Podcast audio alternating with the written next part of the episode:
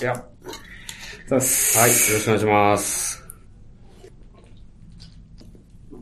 あよし、ようやくできました。ー3回目ですかね。出演は3回目ですね。にして、初めて、歌手ができた。歌詞が。さっき、和田さん、なんか、レッドブル思い出したかのように買いに行ったのがすごい。そうですね。うんなんかね、毎回歌手ってやるの、僕の場合はどうしても昼収録になるから、そうですね。うん、どうしてもお酒を歌手とするわけにいかないで。いやー、なんかさっき西郡に、うんなんかウイスキー漬けの鶏肉を食べさせられて、ちょっと今、ほろ酔いなのが。ほろ酔いですごい はい。じゃあ今日は和田さんです。はいよろしくお願いします。じゃあですね、えーっと、ちょっとまあ、前の時から少し空いてるんですけど、まあいろいろ、えーっと、発表もあったりとかうんしたんで、えーっと、今日はなんか公演周りとか、あと、ちょうど新卒周りが入ってくる時期でもあるんで、うんなんかその辺の話とかを聞ければなと新人研修の季節ですねっていうところそうでですよね。すね。なんか、マロさんのツイッター見てると、こう、新人研修うん。を少しずつ、こう、なんか、いろんなところでやられてる印象がありますけど。うん。やっぱり毎年春は新人研修の、えっ、と、講演の依頼を受けたまることが多くて、うんで、今年の春も、えーいろんなところで新人研修やってるんですけど、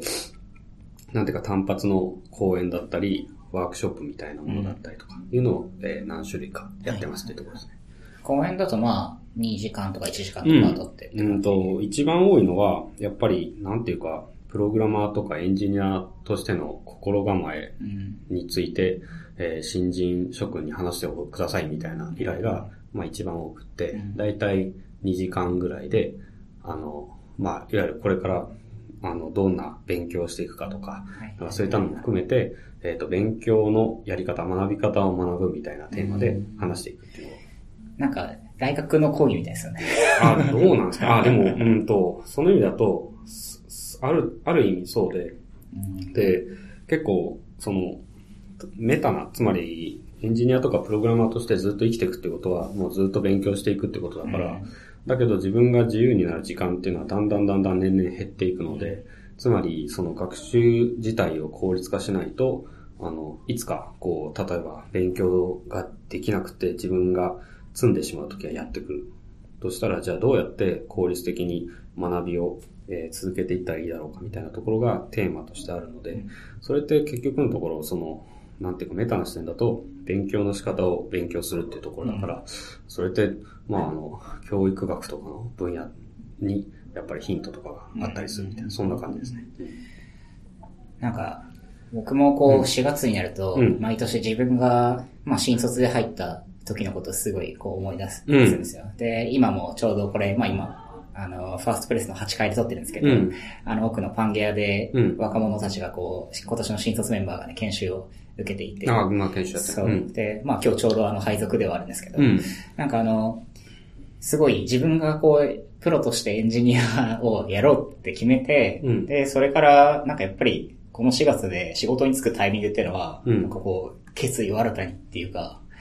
やっていかないといけないな、みたいなものをこう、みんな覚悟を持ってうんやってくるんで、やっぱすごい4月にこう、いろんな話をするっていうのは、なんかみんなすごいけん吸収もしてくれますし、うん。すごくやっぱりなんか、なんて言うんだろう。最初やっぱり学び方を知るっていうのは大きいのかなっていうのは思いますね。和田さん自身はなんか、それで言うと、ど学び方はどんどん変わっていったんですか？うんと、その意味だと学び方、そうですね、自分の中でどんどん変わっていったというか、あの、えーそうだな。だから、フィードバックサイクルを、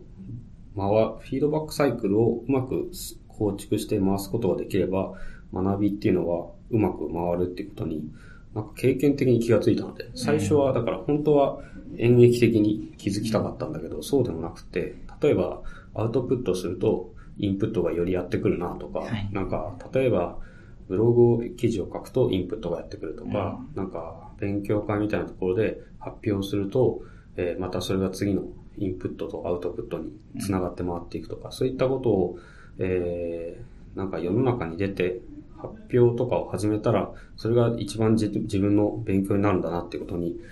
えーと気づいた。うん。っていうところが始まりで、で、そのなんか経験的に学んだことを、えっ、と、新人の皆さんに向けて、えっ、と、こういうことをやっていくと、こう、うまく学びが回るかもしれないよっていうようなスタンスで、えー整理して話していくっていうのが、まあ、やってることですね。なるほど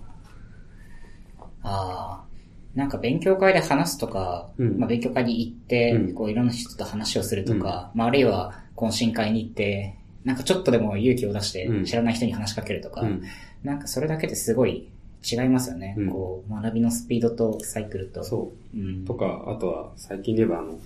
WebDB プレスの一個前のやつね、ペアプログラミングの記事を書いたんですけど、そのペアプログラミングする際に、そのペアプロで、なんか、こう、経験の差があったり、技能の差があるペア、ペアを組む際に、その経験とか技能が上の人になんかメリットあるんですかみたいなことをよく聞かれるんですけど、メリットはすごくあって、なんだかんだ言って、その教えてる人の方がずっと学んでるみたいなのがあるんですよね。で、なんか、その、教えることが最大の学びであるっていうのは、うーん、いろんな人がいて、例えばファインマンさんとかも言ってるんだけど、あの、教える、人にものを教えるっていう時に、こう、頭の中で、えー再整理しないと、で、自分の言葉にリフレーズしないと教えられないんですね。で、それが一番自分の中の知識の、あの、整理の、えー元になっていて、なので、例えば、なんだろうな、その、大学受験とかのテクニックとして、なんか塾の講師のアルバイトをするみたいなのがあるじゃないですか。みたいなのがあって、やっぱりその人に教える時に一番自分の中でその自分の知識とかが体系化されて再整理されるっていうところがあるので、あの、教える側に回ってみる。自分はまだ教える立場にないとか、レベルにないとかいう、あの、感情を、えーある程度セーブして、で、自分が分かっていることを、自分が学んだことを他の人に伝えるみたいなスタンスでアウトプットすると、結構実りが多いなっていうことを言って言ってました。いやー、そうですよね。なかなか、僕の個人的な体験でいくと、うんあの、毎年、インターン生うにん。語の講義をしていて、まあ、み丸3日ぐらいかけて言語の基礎から、まあ、ウうん。ェブアプリケーションの作り方みたいうんな話とか、まあ、テストの話とか、まあ、まるっとやるっていうのをやってるんですけど、なんかすごい基礎的なことで、これ、ゴーランドットオルグのドキュメント読めばわかるじゃんとかは、なんか最初思いながら始めてうん、始めるんですけど、なんかこう、実際に講義資料を作って、で、うん。プレゼンテーションこうしていって、うん。やっぱり分かりやすくやってもらいたいから分かりやすくやって、うん。かつ演習も交えながらやっていって、なんかうん。教え方を考えると、うん。なんで自分がそれを身につけられて、うん。なんかどういう風に知識を身につけてきて、うん。なんで僕はこういう理解に至ったのかみたいなことをすごいこう、再度、何回も何回もスキャンしながらそうで、すよね。これがやっぱりなんか教えるっていうことの学びの一つなのかなってうん。感じるんですよね。うんなるほど。なので、もう、なんていうか、教えるっていうとどうしてもなんか、上から、なんか、目線みたいな感じに見えるけど、教えるってよりも話すとかはい、伝えるみたいなレベルでよくって、だから、その意味だと、そのブログエントリーでもいいし、聞いたのエントリーでもいいし、なんか自分が学んだこととか、そういったことを、こう、自分の言葉でアウトプットしてみると、実は自分が一番勉強になってるじゃんみたいな、そういったところを体験、もっと体験してほしいっていうことを言ってて、で、そうすると、その、えっ、と、新人の皆さんもそうだし、若手のエンジニアの皆さんも、その、自分が書くようなことってもう他の人がすでにやってるじゃないですかみたいな感じになるんですよね。とか、あの、なんかそういったことに対して自分が何か加えるものがないところでアウトプットする意味があるんでしょうかうんみたいなことをこう言われ始めるので、で、まあそういうことに意味あるんだよみたいなことをこう言ったりするわけですけいやー確かに。なんか、いやー、これは、話すとき僕は毎回なんですけど、うんこの資料を作らなくても、他の人の発表とか、うん他の人のブログとかで、なんか同じようなこと言ってるし、うやんなくていいんじゃないかなって毎回、こう思いながらど。うん。書くんですけど、うん。小田さんってそういうところあります？なんか、いや、これは、ここに俺が何かを足す意義はあるんだそうそうそうそう。と、そういう意味だと、僕はあまり思わない立ちでっていうのは思わないようになった。自分の中の再生になるからとか、えっ、と、自分調べの情報として、えっ、と、再整理してアウトプットすることには意味があるなって体験してるので、うん。あまり、なんていうかそう後ろ向きな感情はないんですけど、うん。やっぱりその、いろんな、若手だけじゃなくいろんなプログラムの人と話すと、やっぱりその、なんかもう、例えば、作者が、第一人者の人がブログエントリー書いてるのになんで一利用者の僕が何か書けるんだろうかみたいなところって、いっぱいあるので、で、あるあるよ、みたいなこと言ってて。で、やっぱりそういう、その、なんか、自己評価の、その、不思議な低さみたいなところっていうのは、こう世の中的にはあんまりそのアウトプットとインプットのループが回らないので、もったいないなと思ってて。で、そういった話をする際に、あの、昔、あの、思い出すのはあの、川口さんの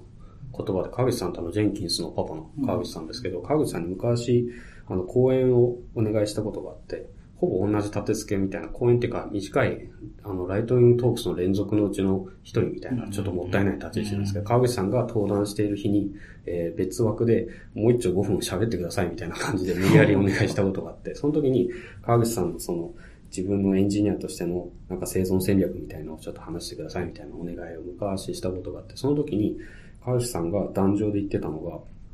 あの、情報発信とかブログとか発表とか公開みたいなものっていうのは、これ数学の未解決問題の証明みたいなもんじゃなくて、料理のようなものであるって話してて、つまり、えっ、ー、と、未解決問題の証明とかだったら、こう一番最初に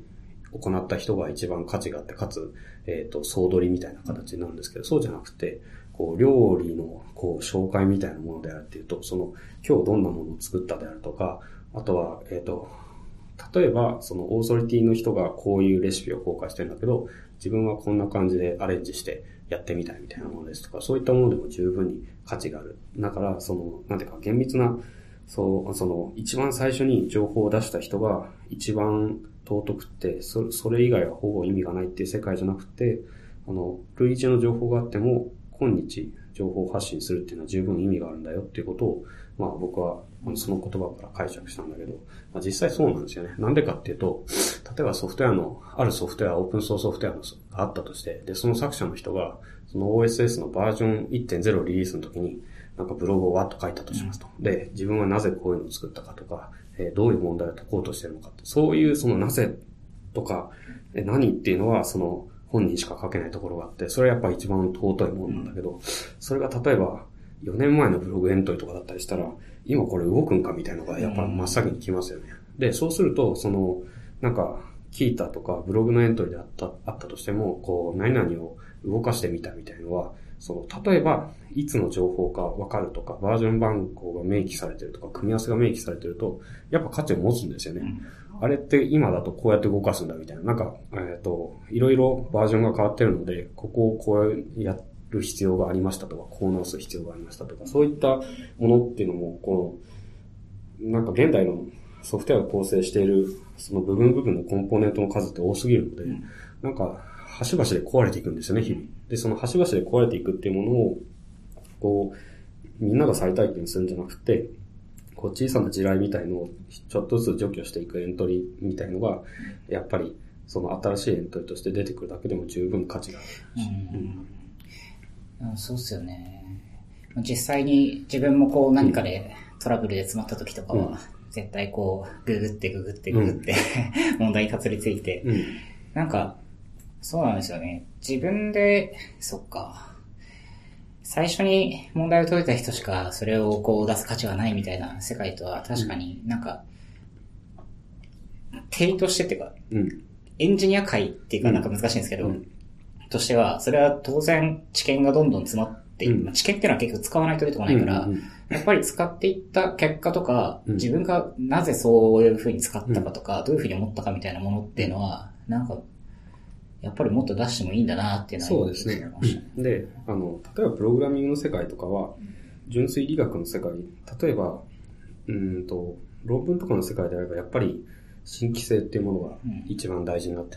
くるし、もちろんそのエンジニアリングの世界であっても、一番最初に、えっ、ー、と、エントリーを書く人とか情報を出す人はやっぱり一番尊いっていうのは僕は間違いないところだと思うんだけど、それだけじゃなくて、その工学の世界とか、なんか律学の世界は、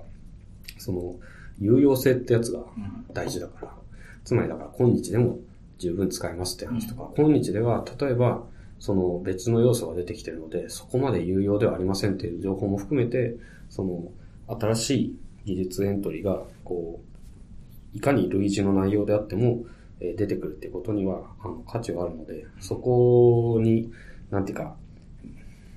後ろ向きにならないでほしいな、とは常に思ってますと。うん、だその上で、その、なんていうか、よく、あの、ゴミエントリーって言われるみたいな、ゴミエントリーって言われるのは、じゃあなぜ言われるのかっていうところの、その情報の、あの、抑え方。例えば、だから、その、なんていうかな、その、わかりやすいエントリーとして、その情報を、できれば、その詳細に関しては、例えば省略しないとか、むしろ、省略しないで、その全てを記すとか、バージョン番号とか、その、いつ、えー、どのような手順で何をやったのかっていう、まあ、その、エント、技術エントリーにおいても、その、その一つ一つの再現可能性みたいなやつが、その信頼とかにつながっていくので、あの、類似、ものすごい類似の内容とかでいいから、えー、今日自分はどうやりましたと。で、それが再現可能なステップで書かれてたりすると、やっぱり印象としてはとても良いと思いますっていうところですね。うん、なるほどですね。さあ、今日はなんかいくつか、こう、うん、またネタ帳があるんですけど、今日はなんか公演の、えっ、ー、と、話を、なんかいろいろ聞けかなと。そうですね。うん。まあ、時期柄、あの、新人の皆さんに向けて講演することも多いですし、講演依頼っていうのがちょいちょい、やっぱり入ってきていろいろ講演させていただく立場なので、うん、あの、まあ、なんか講演の、なんだろうな、コツみたいなものとか、考え方とか、なんか、ちっちゃいテクニックとか、なんかそういったのを、なんか前から話してほしいみたいな、うん、なんか、アジト FM で話してほしいみたいな、ちょいちょいちょいそういう小ノートベースの依頼みたいなのあったんですよね。なので、その辺について今日はお話をできればって感じだと思います。今、年間、被ってないかもしれないけど、年間どれくらい講演されてるんですか？人前で話すえーっと、その意味だと、月に、多いと。月に多いと週1でやってるから、だ多分50回ぐらい。ああ、うん、年間では。だと思いますね。うん、結構、毎回の、そうですね。いろいろ聞きたいことはたくさんですけど、うん、まずやっぱり、最初にこう、そのテーマを決めるときのテーマの決め方とか、まあ、最初にこういう、あのー、テーマで話してくださいって依頼されるケースも、まあ、あるかなと思うんですけど、ねうん、まあ、その辺ってどういうふうにやられてますか？えっと、その意味だと、えっと、僕自身は、多分講演者としては、その再演の多い講演者だと思っていて、うん、で、あの、どっちかっていうと、その、コミュニティで講演したものを、例えば、その、えー、依頼のメールをいただいて、で、自社で再演してほしい、みたいなパターンが一番多くて、その時は、その、つまり、えっ、ー、と、コミュニティの、えー、資料をブラッシュアップして、内容もブラッシュアップして、で、再演するたびに、その、質を磨いていくみたいなやり方になって、で、それに対して、その新しい新規の講演依頼みたいなのもやっぱり年に何回かあって、で、そこはもう依頼が始まってから、その本番に至るまで、ただひたすら準備するみたいな感じで入ったりしますね。で、えっ、ー、と、完全に白紙っていうか、なんか好きなこと喋ってくださいみたいな、フリーハンドの依頼を受けることはほぼなくて、やっぱり、その、どんなイベントであるとか、今回のイベントのテーマとしてはこういうテーマなので、それになるべく沿ったものを喋ってほしいとか、そういった、あの、ある程度のその方向付けがなされているところからスタートすることが多いので、うん、なのでそうすると自分の今持っているものとか喋りたいこととそのテーマとの間のその整合性をつけながら、なるべくテーマに沿った感じで、えー、講演を構成していこうみたいな感じで考えていくっていうところです。なんか具体的なところでいくと、今年の2月ですかね、デブサミで、えっ、と、芸術選定の審美観のスライド、これはもう新作そうですね。なので、あの、なんていうか、僕僕が自分で完全新作って呼んでるんですけど、あのつまり、えっ、と、結構、あ講演数こなしてくると、再利用可能なページが増えるんですよね。で、再利用可能なページが増えると、結構それらを組み合わせて、あの、サクッと労力、あの、なんていうか、新作部分は3割ぐらいで、既存の、あの、ページをうまくつなぎ合わせて、で、えー、喋るっていうことはできたりするんですけど、今回のデグサミ自体は、あの、全く新しい依頼っていうか、がやってきて、で、あ完全新作をじゃあ作るかっていうことで作り始めたので、あまあ、だから完全新作なので、コストは非常にかかるっていうか、それにもう基本的には年末から、えっ、ー、と、本番に至るまではずっとそれのことを考えてたみたいな感じですね。2ヶ月弱ぐらい。そうですね、大体。うん、年を越してお餅を食べながら。そうですね。と、年末ぐらいに依頼をいただいて、なので多分、あの、走り出しが遅かったから、多分、多分デブサミのサイトが公開されるぐらいの時に、んあの、ようやくその、ようやくっていうか、その、依頼を受けるみたいな、そんな感じだったんで、ちょっと多分、走り出しが遅かったんだと思うんですけどね。そうですね。今回この、僕らの、あの、再演の話もありましたけど、そうですね。のね、審美眼の発表は僕らもオフィスで、あの、していただいて、うん。そう、この話、まあ少しちょっと中の話もしようかなと思うんですけど、うんうんうんこの話自体がものすごく中身としてはこう、今までの技術トレンドをすごく俯瞰して、うん。で、どういうふうにその変わってきたかとか進化してきたかとか、まああるいはその、どういうところの技術が残っているかとか、うん。なんかそういったな、なんか観点から書く必要があって、多分これ、このスライド書くのものすごく組み立てが大変だったんじゃないかなと思ったんですけど。なので、ものすごく難産しましたし、プレッシャーがすごく高くて、なんでかっていうと、そそもそもの、まあそもそもの依頼からして、その、えーっとですね、時々、新人さん向けの研修の中で、その技術の進化の歴史っていうのは、振り子のように見えて、実は螺旋であるって話が、えーつまり振り子の写真と螺旋の写真が2ページだけあって、で、その新人さんに向けてその辺の話をするみたいなものがあるんですけど、えっ、と、そ、それに、それを、えっ、と、一部、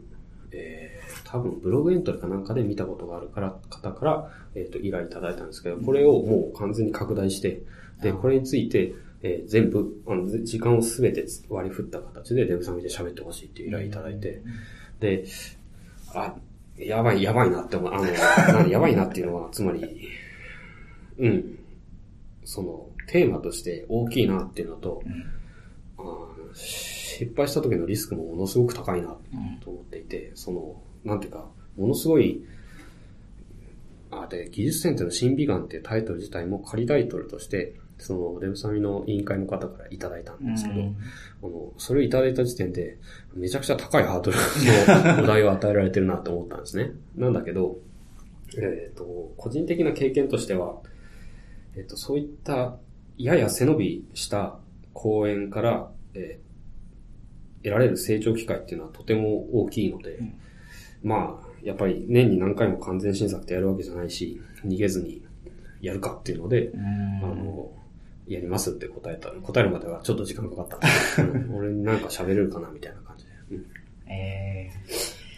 なので、えっ、と、このデブサミの講演自体は、なので、いわいわゆる、えっ、と、仮タイトルみたいなものとか、あとはその、螺旋の話をしてほしいという話と、あとはデブサミのテーマとして、2018年のデブサミのテーマが、変わるものかける変わらないものっていうものだったので、この3つぐらいの情報っていうのは事前にあったので、じゃあそこが本当に大きなプロットの、まず、そうですね。なて。ので、そういったプロットでまず、えっ、と、まあ、えっ、と、技術の歴史というのは、まあ、ある周期で繰り返しているように見えるけど、それはその完全なる繰り返しじゃなくて、その、いろいろな決定的な技術の変化とか、そういったものを経て、なだんだんだんだん進化していくものであると。進化していくだけじゃなくて、そのベテランにはそういった進化していく中で何回か揺り戻しみたいのがあるのが見えますよというのを、まあ、きちんと今度は時間をとって話をしようというのが、まず最初に考えたことみたいなところです。そう、このなんか、この、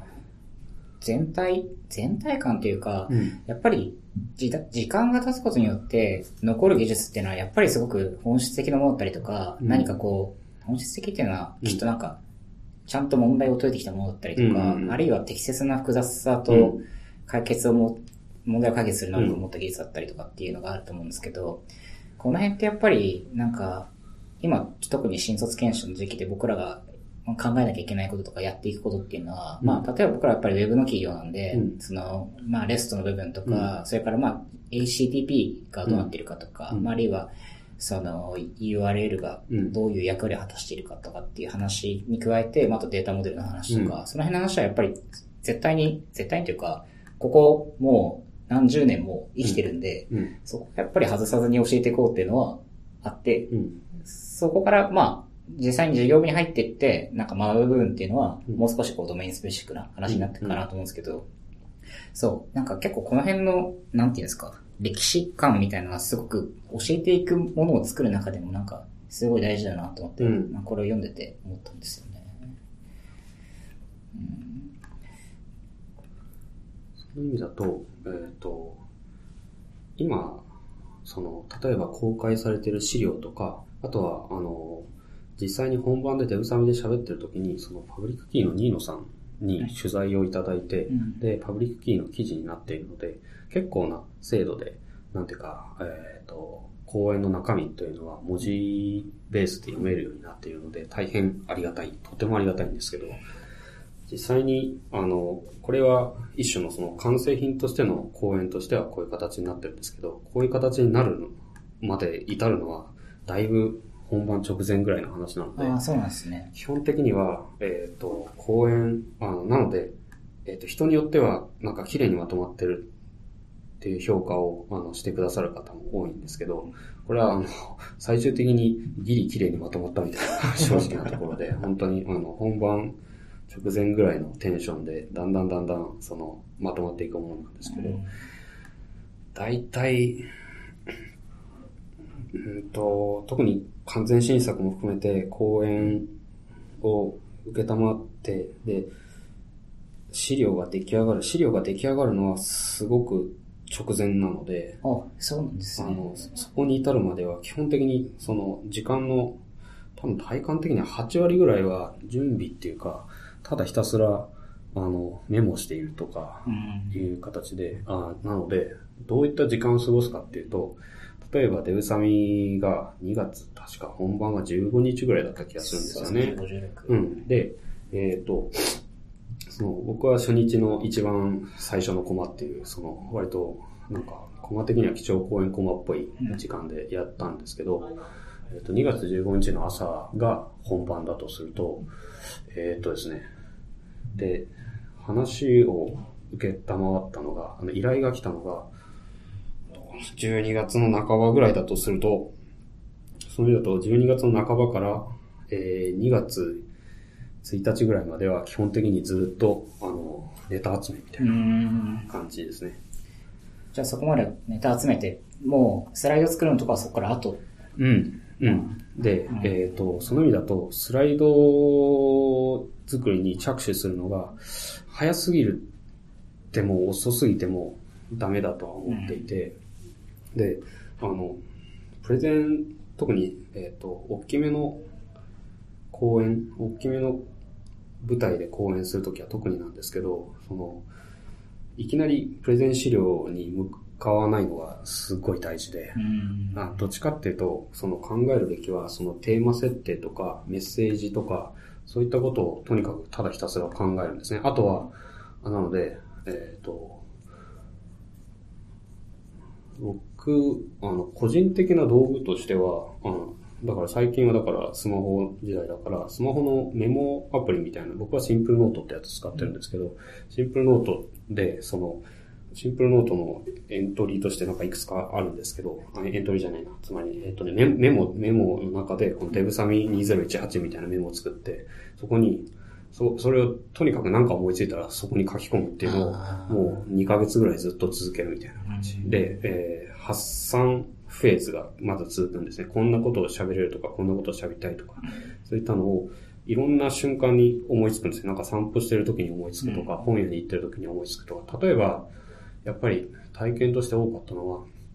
なんか大きめの本屋の、あの、コンピューターの書籍の売り場に行くと、古い本から新しい本までいっぱい並んでるんですね。で、そういうのの背拍子を見てると、技術の歴史が見えてくるので、結構イメージが湧くんですよ。で、結構イメージが湧くところで、ただひたすらシンプルノートになんかメモ書きを書き込んでいくみたいな感じで、ネタをバーッと集める公演前の、公演の1ヶ月前ぐらいに大きい本屋さんの技術コーナー行くと和田さんが歩いてきて、メモを取ってるかもしれない。ただひたすらメモを取ってって、で、えっ、と、メモを取って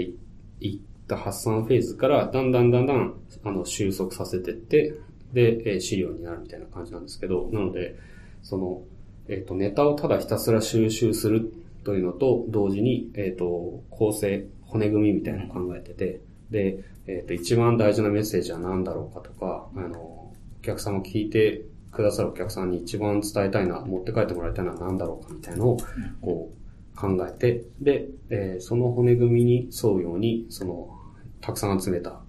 パーツパーツを、あの当てはめていくみたいな作り方。を。なので、えっと、公園の、なんか、コツみたいな、あ、公園資料を作るコツみたいなのは、実は公園資料を作る、作らないことっていうか、作り始めないことが一番大事で、なんか、あの、えっ、と、自分に合った道具がいいと思うんですけど、今は、最近はそのスマホでメモ帳でひたすらメモるっていうのをやってたんですけど、ちょっと前までは、そのスケッチブックってあるじゃないですか。スケッチブックにマインドマップで、ただひたすらいろんなものをメモするみたいな感じ。で、それは媒体が変わっただけで、えー基本的には同じ形なんだけど、その、まあ、あふとした時に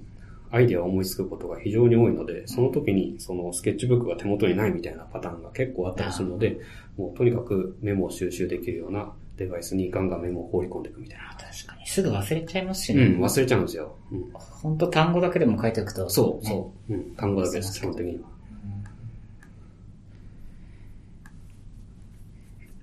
で、なので、えっ、と、講演、なんかよく講演する際に参考になる書籍の話を聞かれたりとか、い、ろいろあるんですけど、えっと、スティーブ・ジョブズ。そう、僕はいが、あの、人に勧めてる、人に勧めてるって、僕自身が一番参考にしてるのは、えっ、と、タイトル読み上げると、スティーブ・ジョブズ驚異のプレゼンっていう、すごい信者臭いタイトルで、あのねなんかね、で、表紙もすごい信者臭いんですよ。まあ、スティーブ・ジョブズが黒背景に出てるっていう、あの、すごく人に勧めづらい感じなんだけど、中身としてはとっても良くって、あのまあ、大事なのはとにかく、その、ストーリーを作るとか、あの、一番大事な問いに答えるとか、そういった、その、プレゼンテーションの基本、一番そこを抑えると、その、ど、そこを抑えていないとどんな綺麗な資料でも外れだし、そこを抑えてあれば、例えば、文字だけでも全然、あの、人を感動させる講演ができるっていうような、その抑えるべきところっていうのをすごく抑えてる本なので、なので僕はこの本を気に入ってるって感じです。で、だから何やってるかっていうと、えっ、と、なるほど、だからこの本の話になってしまうんだけど、えっとこの本の各章に、えっ、とですね、各章の最後に、ディレクターズノートっていう、その章のまとめみたいなのがあるんですけど、僕はそのディレクターズノートを全部書き出し、書き出して、えっ、と、メモ、メモ帳に書いてあるっていうか、あの、まあ、あの、スマホからいじれるところに置いてあって、うん毎回そいつの穴埋めをするんですよ。つまり、だから、えっ、と、しえっ、とね、だから第一章のまとめってどうなってるかっていうと、えっ、と、第一章は、シーン1、構想はアナログでまとめると。なので、えっ、と、プレゼンテーションソフトを開く前によく考えて流れを作ること、アイディアは紙やホワイトボードに書くとか、なんか生き生きとしたプレゼンテーションとするため、えー以下の9要素からなるべく多くを取り入れること。それがヘッドラインとか、パッションステートメントとか、3つのキーメッセージとか、なんかこの後の章で説明されることが出てくるんだけど。で、えーどのプレゼンテーションソフトを使うかじゃなくて、どういうストーリーを作って、どう発表するかっていうのが一番大事であるみたいな話で、うん、その通りだ、みたいな感じにまずなってから、で、えっ、と、シーンに第2章で、えっ、と、一番大事な問いに答えるっていう、その第2章と第3章っていうのがすごい大事で、その、聴衆、聞き手はなんで、このアイデアとか情報とか製品とかに注意を払え払うべきなのかっていうのを自問すると。で、それを、えー磨き、磨いて磨いて、つまりなんで皆さんは僕の話を聞きに来るうん。意味があるのかとか、聞いてほしいのかっていうところに集中しようと。で、その選んだポイントっていうのを明快に伝えようと。で、えー、あともう一つ大事にしてるのが、えー、その、救世主的な目的意識を持つとか情熱を持つって話なんだけど、大事なのは、その、技術の話をする上でも、例えば自分が作ったツールの話でもいいんですけど、その技術の話を、技術を伝えるっていうんじゃなくて、その技術を通じて聞いてくれる人のうん、聞いてくださる方の、えー例えば日々がどう良くなるかとか改善されるかとか、その、相手にとって何が大事なのかとか何が嬉しいのかという立場に立って話をしよう。だから、えー今僕が話をすることによって、えー聞いてくださる方の日明日からがどう変わるのか。というところに力を込めようっていう話をしてて、それ、毎回、毎回、あの、うん、その通りだって思って、あの、考え直してるんですよ。大体、その、プレゼンの依頼を受けて、で、これが話せそうだなって思っちゃうんですよ。だからうん話せそうなことをバーって並べていくんだけど、その結果自分が知ってることというのが羅列された資料になってしまって、はいはい。で、聞いた人はどうするのかみたいなところが、いまいち踏み込み不足みたいなのがあったりするんだけど、そうじゃなくって、どっちかっていうと、その、聞いてもらうことによって、なんか、どういった、なんか、行動が変わるとか考えが変わるとかも含めて、何らかの、その、影響を、えー持って帰ってもらうためにはどうするかっていうのに、まず集中しようって話をしてて、うん、そそういう観点で自分のメモ書きとか自分の資料を見直すと、やっぱりちょっと視点が違うとか足りないって気づくことが多いんですよね。ので、なので毎回こいつに立ち戻る。なるほど。いや、これ、僕、なんか、PHP カンファレンス2016、あ、なんだ去年かな？うん。の講演の時にも、うん。和田さんにプレゼンテーションのなんか相談をして、あ、そうでしたね。そうこの、こういうテーマでいこうと思ってるんですみたいな、その時はなんで、レガシーシステムをいかにこう、まあ、うんリアーキテクチャしていくかっていう話とか、まあ、その負債の返却の話とかあったんですけど、最初やっぱり、カンファレンスで話そうとしてプロポーズルが通った後って、なんか、自分たちがやったことをただ話そうとしたんうんですよ。うんうん。で、なんか和田さんに見てもらった時に、なんか見た人がその、これを聞いて、なんかどう使えるかとか、あ、あるいはこれを聞いて、みんなその抱えてるソフトウェアってのはバラバラなんだけど、なんか、どういう風に変えていくかっていう、なんか、ものを少しでも覚ってもらうとか、あるいは何かこう、行動してみようってなったら、このプレゼンは、なんか、いいよねっていうか、なんかゴール、ゴールに近づくよねみたいな話になって、あ、確かになと思ったんですよ。だから、なんか、技術プレゼンで、その、スティーブ・ジョブズ教授のプレゼンを活かすって考えたときに、いや、自分は上手じゃないしなとか、一瞬こう読んでるときに思っちゃうんですけど、情熱的にとかうん。だけど、でも確かになんか、ちゃんと考えたら自分が気に入ってる側でもうん、なんか何かを求めにカンファレンスとかプレゼンテーションを聞きに行ってて、うんやっぱなんか、ヒントとか、持動くきっかけとか、そう持って帰るものが欲しいから、あ、やっぱりそれは確かにそうだなと思って、そう。いやー、わかります。うん。未だに話したいものをバラバラ話しちゃう癖がすごいたくさんあるんそうで。すけど。だから、あの、意識しないと、どうしても、あの、忘れてしまいがちだし、その、自分ができていることを整理して、で、資料にまとめるということは、すごく、その、魅力的で、引力を伴っているので、そこからもう一歩踏み込んで、で、これが見ている人とか、聞いている人の明日を、にどういう影響を与えるかなっていうところまで踏み込むっていうのが大事だな、大事なんだよっていうのを教えてくれたのが、この本だったりするので、あの、なので、毎回穴埋め式で、今回の講演、あの、ちゃんとしたキーメッセージできてるかなとか、うん。えーこの講演で、えー何か明日は変わるだろうかとか、そういったものも含めて何を伝えたいのかっていうのをよりシャープにするために、毎回、あの、立ち返って、で、毎回作る、あの、その穴埋めして作り直してるみたいな感じですね。なるほど。そういう意味だと、その、鈴木さんが話した前の年の2016年の PHP カンファレンスの、まあ、招待講演みたいなのさせていただいたんですけど、それ自身はやっぱりすごい、あの、まあ、完全新作だったし、すごい準備に時間かかったんで、やっぱりそれも、基本的には、あの、やっぱり方法としては同じ感じで、まあ、いやまずはとにかくただひたすら、えープロットを練るみたいな感じを続けていくと。多分このスライドは読まれてる方もすごく多いと思います。PHP7 で堅牢なコードを書く、例外処理、表明プログラミング、まあ契約入設計。PHP カンファレンス2016のコーですね。うん。このスライドはもう僕らのチームでも何回も読んで、話も聞きながらでしたけど。なんか、山田さんの、なんか、山田さんたまに、社内 Slack でも話されてましたけど、うん。自分でも便利なスライドを作ったな、みたいな話をよくされてて、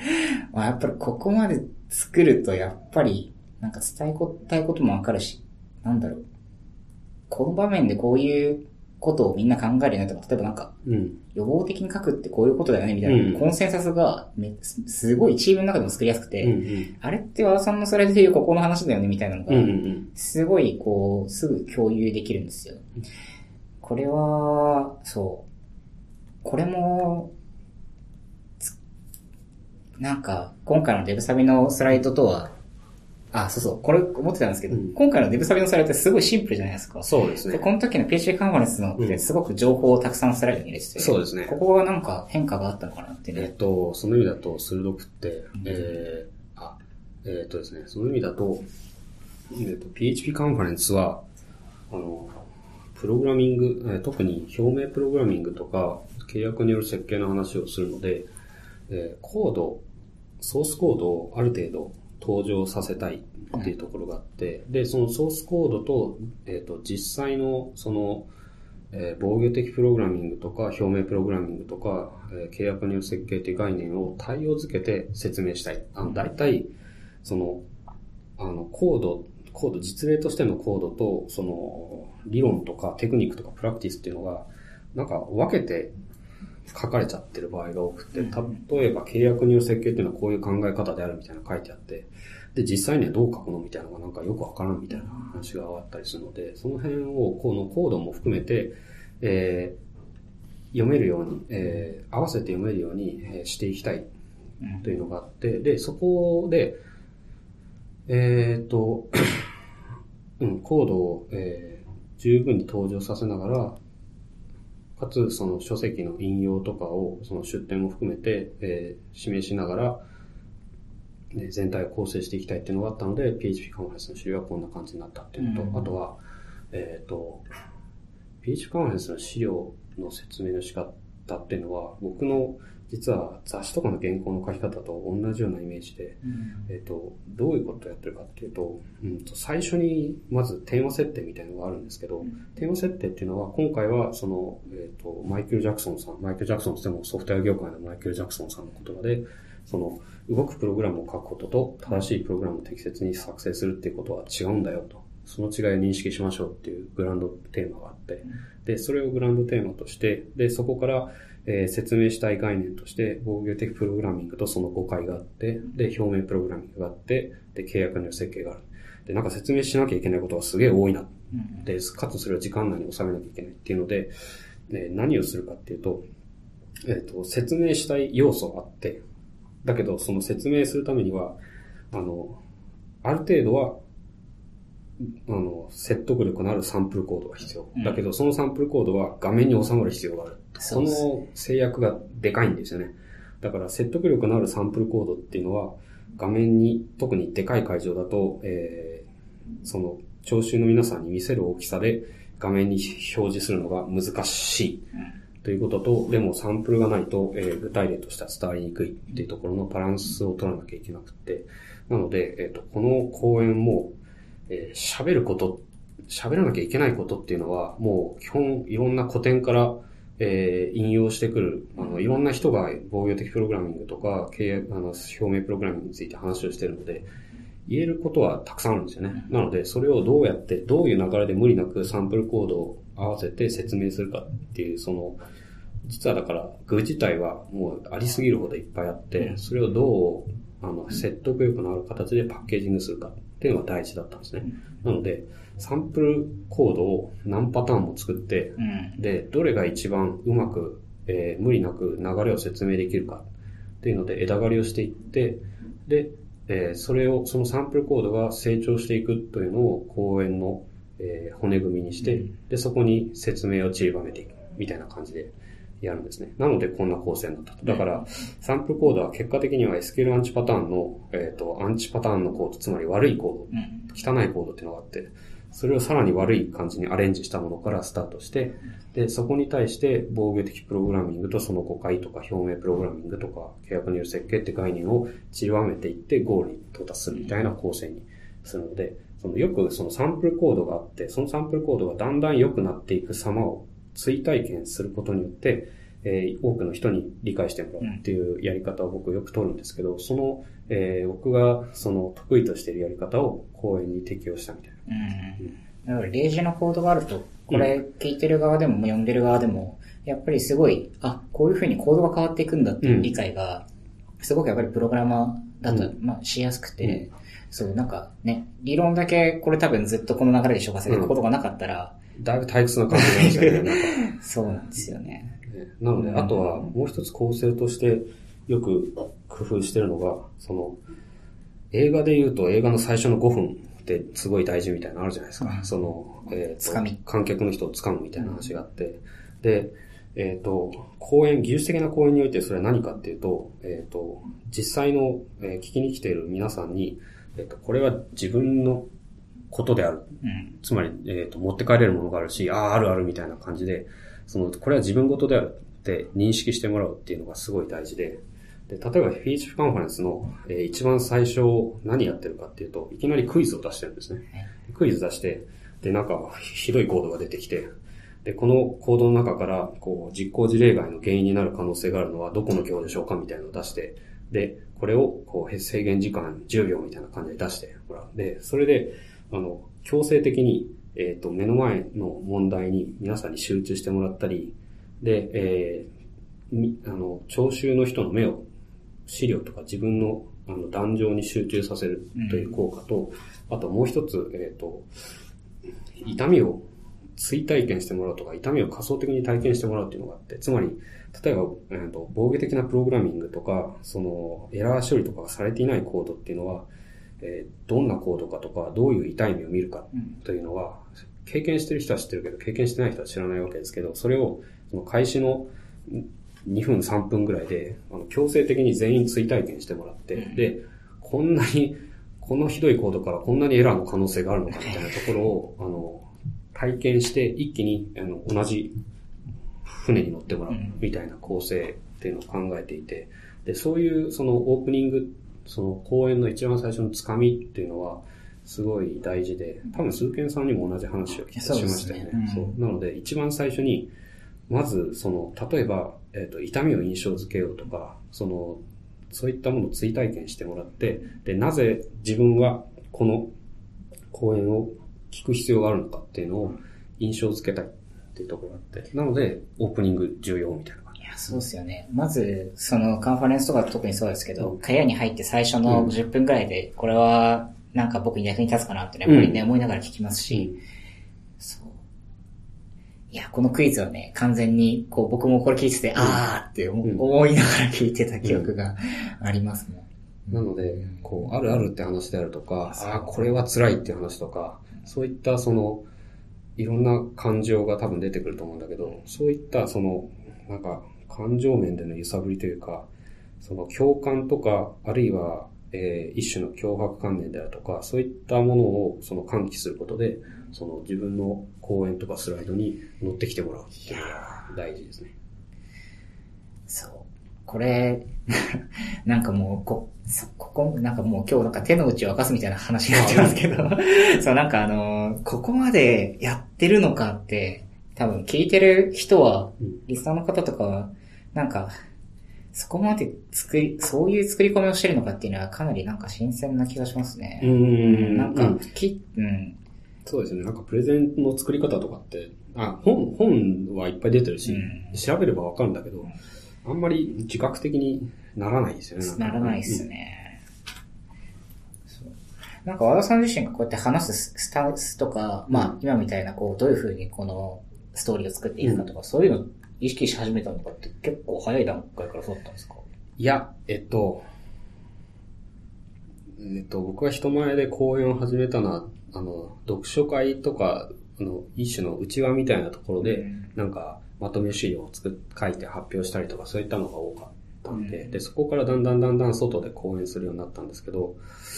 講演自体の設計を考えるようになったのは、もっと、なんかいろんなところで話すことが増えてうんきてからっていうのが多くって、何かな。あ、多分、2000 2011年とか、多分そんな、2012年、21年、12年とか、あの、と、でっかい会、あの、例えばデブサミの朝一の基調講演枠とか、あの、言語カンファレンスの招待講演枠とか、基調講演枠とか、なんか、わ割と責任の重いあの、講演を、あの、依頼をいただくことが増えてきたときに、だんだん自分の方にプレッシャーがすごく重くなってきて、あの、俺がここで喋る意味あるんだろうかみたいなところをずっと自問するようになるので、そこで、その、それまで我流でプレゼンをしてたんですけど、我流をやめて、その、なんか大事なものに集中しようとか、なんかいろんなプレゼンの本、例えばパブリックスピーカーの告白って本とか、あとは TED の本とか、あとはプレゼンテーション Zen とか、なんかいっぱい読んでみて、で、えーその中からその大事なエッセンスみたいなのを持ってくるようにしようっていうので、勉強し直したっていうのがあります。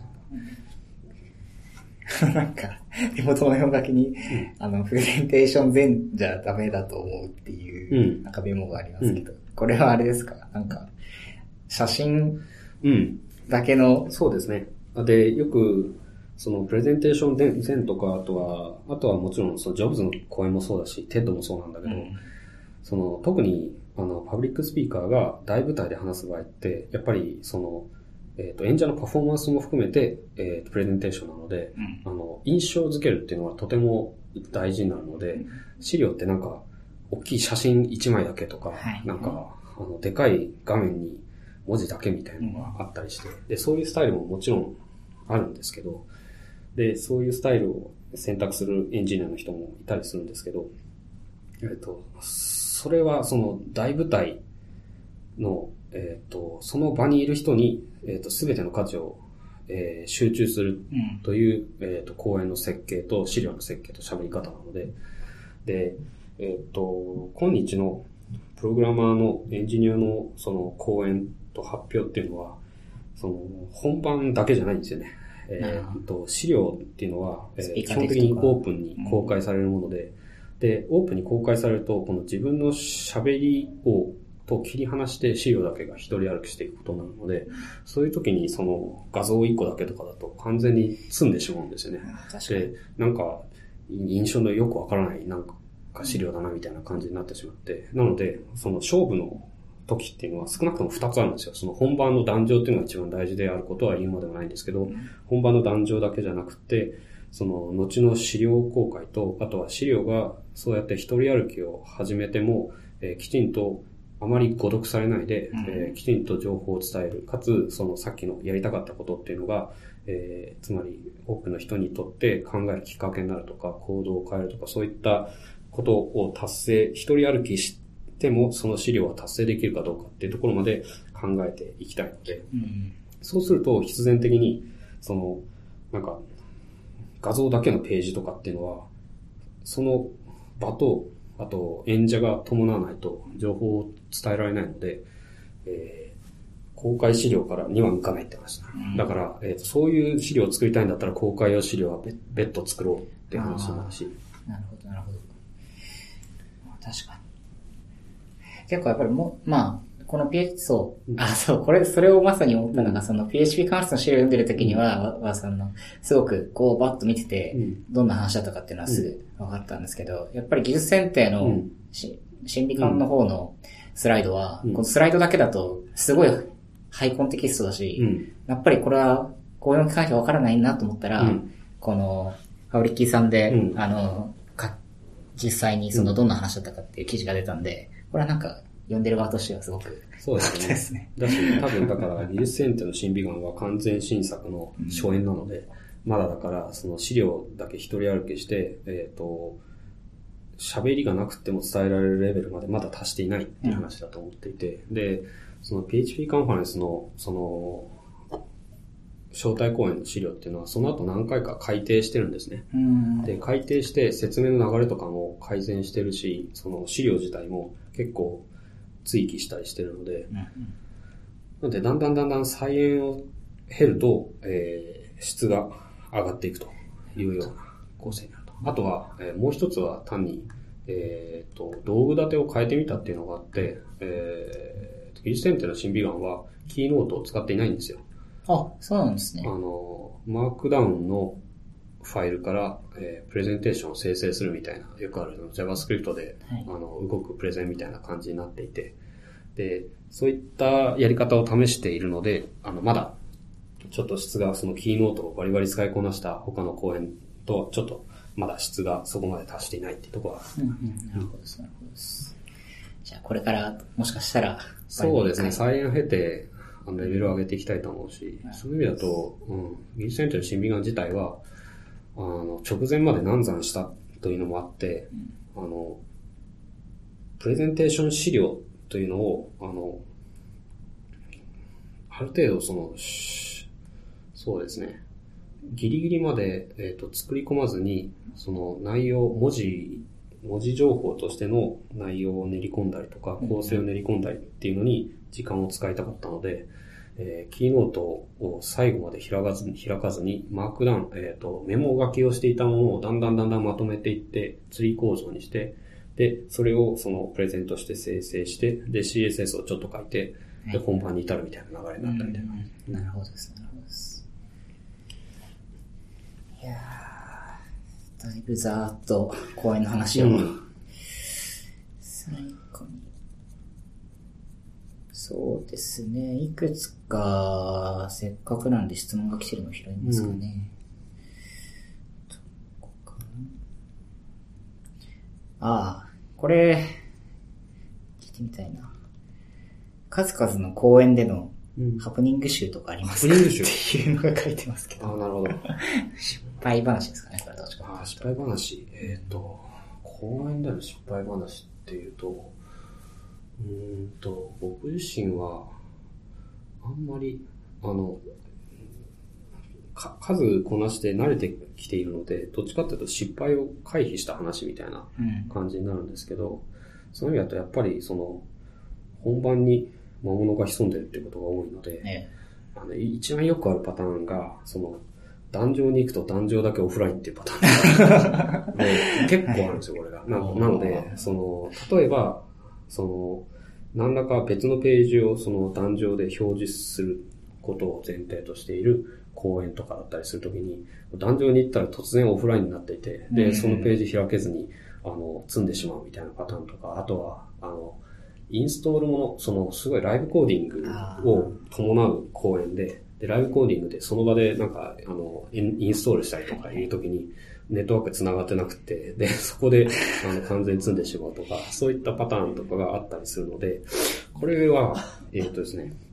僕自身はあまり経験したことはないんだけど、その、壇上でオフラインで事故ってるプレゼンみたいなのはたまに目撃したりしますよね。なので、これはまあ、あの、基本中の基本なんですけど、プラン B を作っておきましょうって話で、えっ、と、最上のプラン B は動画を撮っておくって話なんだけど、うん動画を撮っておくっていうのは結構コストがかかるので、えー僕自身はその、ダウンロードする、ダウンロードするものは基本的に全部ローカルにダウンロードしておくとか、画像キャッシュしておくとか、そういったそのオフライン対策みたいなのは基本的にやっておきますっていうですね。僕ライブコーディングたまにやるんですけど、うん全部ビのバッファーで見えないように置いといて、ああ、勝利済みのものを。そうそうああ、でも大事大事大事。危ないってなった時にそれをこう、見せるとか。そうですよね。うん。なので、その、例えば、よくやるのが、僕の場合だと、その Git のブランチでライブコーディングの前に、その仕込みを何本かブランチを作っておいて、で、なんかうまくいかなかった時はそこのブランチチェックアウトしてきて、で、そこから続きをやるとか、はいそういった形でやって、なんか、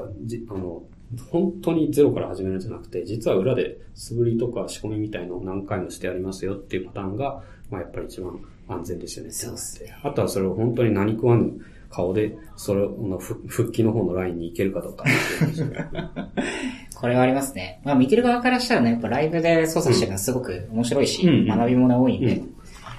まあ、いろんな人にやってほしいなと思いつつ、